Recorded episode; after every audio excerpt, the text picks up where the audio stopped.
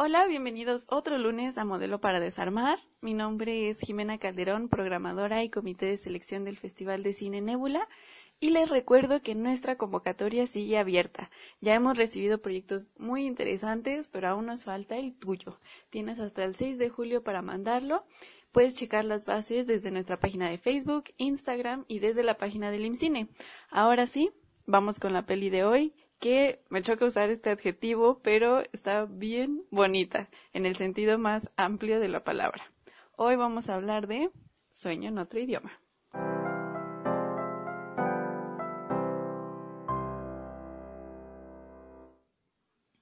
Esta película está hermosa y si no se te hizo al menos un nudo en la garganta, no tienes corazón.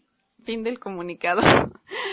no, no es cierto. Hay muchas cosas que decir de esta peli, pero les recuerdo que este podcast está lleno de spoilers, así que si aún no la has visto, estás justo a tiempo.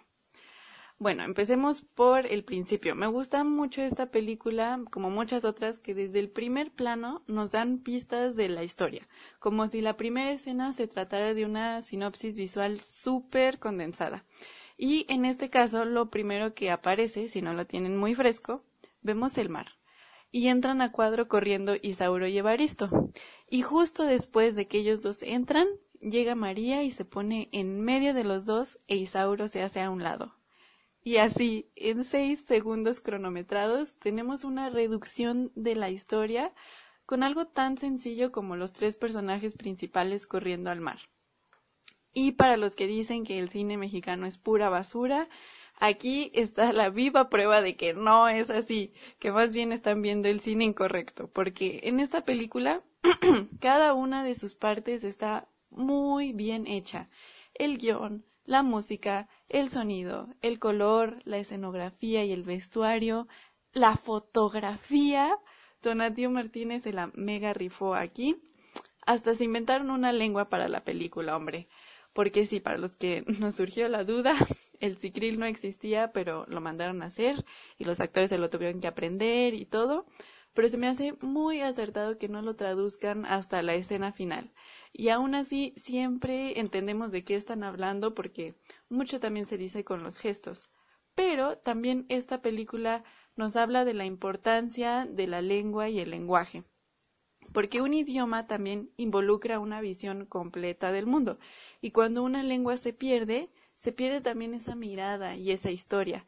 Y sin darnos cuenta, en Sueño en otro idioma, vemos cómo estamos dispuestos a intercambiar el comunicarnos con los animales y con la naturaleza por poder hablar con los gringos y adoptar su visión del mundo. Que también lo mágico del lenguaje es que nos da la posibilidad de tener varias perspectivas del mundo y nuestro entorno, pero bueno, eso ya es harina de otro costal. El corazón de este podcast son las representaciones. Y esta película las tiene muy claras en dos temas muy importantes. Número uno, los indígenas. No los folcloriza ni los caricaturiza en ningún momento. Todo lo contrario, creo que su representación es muy respetuosa. Nos muestra sus tradiciones y creencias de una forma muy natural y objetiva y no como si dejaran de ser humanos para convertirse en seres místicos. Incluso a pesar de ver un poco de sus dinámicas y su relación con la muerte y la naturaleza, siguen siendo personajes con deseos e inquietudes como cualquier otra persona. Y número dos, la represión sexual que existe con respecto a la orientación sexual, y más en una comunidad tan religiosa como la que vemos aquí, y en un par de señores de esa edad. Y la película no es moralista ni aleccionadora en ningún momento. De hecho, me parece muy honesto que Baristo e Isauro no hayan terminado juntos públicamente. No porque no sea lo correcto, ni mucho menos, pero porque para el tipo de personajes que se nos presenta hubiera sido mmm, poco verosímil y muy condescendiente. Pero vemos esta historia también a través de otra generación, que es la de su nieta, a la cual nos podríamos sentir más identificados nosotros que en realidad para ellos es irrelevante que ambos sean hombres y que lo verdaderamente importante es que quieran estar juntos. Y así es como esta película crea una armonía muy bonita en todo lo que involucra y la convierte en una obra orgullosamente mexicana. Y por eso me parece importante tocar este otro tema, aprovechando que hace un par de semanas la comunidad de cine estaba a punto de perder un estímulo muy importante para que se sigan haciendo películas como esta, que es el Fidecine.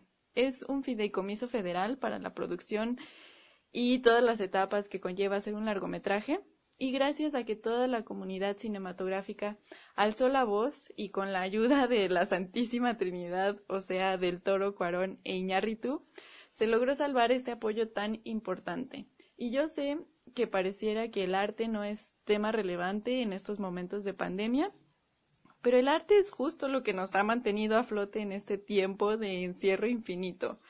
El cine, la música y la literatura es lo que nos ha permitido escapar de esta realidad sin riesgo de contagios. Y también el cine, hablando de este problema en específico, representa una fuente de empleos muy grande. O sea, solo pónganse a ver cuánta gente sale en los créditos. Es una lista larguísima. Y justo por eso es importante y vale la pena pelear porque este tipo de estímulos que apoyan a la creación del cine nacional se mantengan. Y también que empecemos a ver el arte como tema serio y generador de empleos y no lo reduzcamos a una fuente de entretenimiento nada más. Por eso, en medida de lo posible, yo los invito a que sigan viendo cine nacional, porque tenemos joyitas como esta, que cuando yo la vi no solo chillé porque Evaristo aceptó el amor que le tenía a Isauro, sino también porque hay cosas tan bien hechas como Sueño en otro idioma en nuestro país. Hasta aquí le dejamos, les anuncio que la película de la siguiente semana es The Florida Project de Sean Baker del 2017. La pueden encontrar en Prime. Gracias a Mario por pedirnos que habláramos de esta película y si tienen alguna otra sugerencia, claro que la podemos agregar a la lista. Muchísimas, muchísimas gracias a todos ustedes que se han echado todas las películas y las recomendaciones que dejamos cada semana en Modelo para Desarmar y que han seguido al pie del cañón. No olviden seguir a Sin Encuadre en Facebook, Instagram y Spotify. Los quiero mucho y nos escuchamos la próxima semana.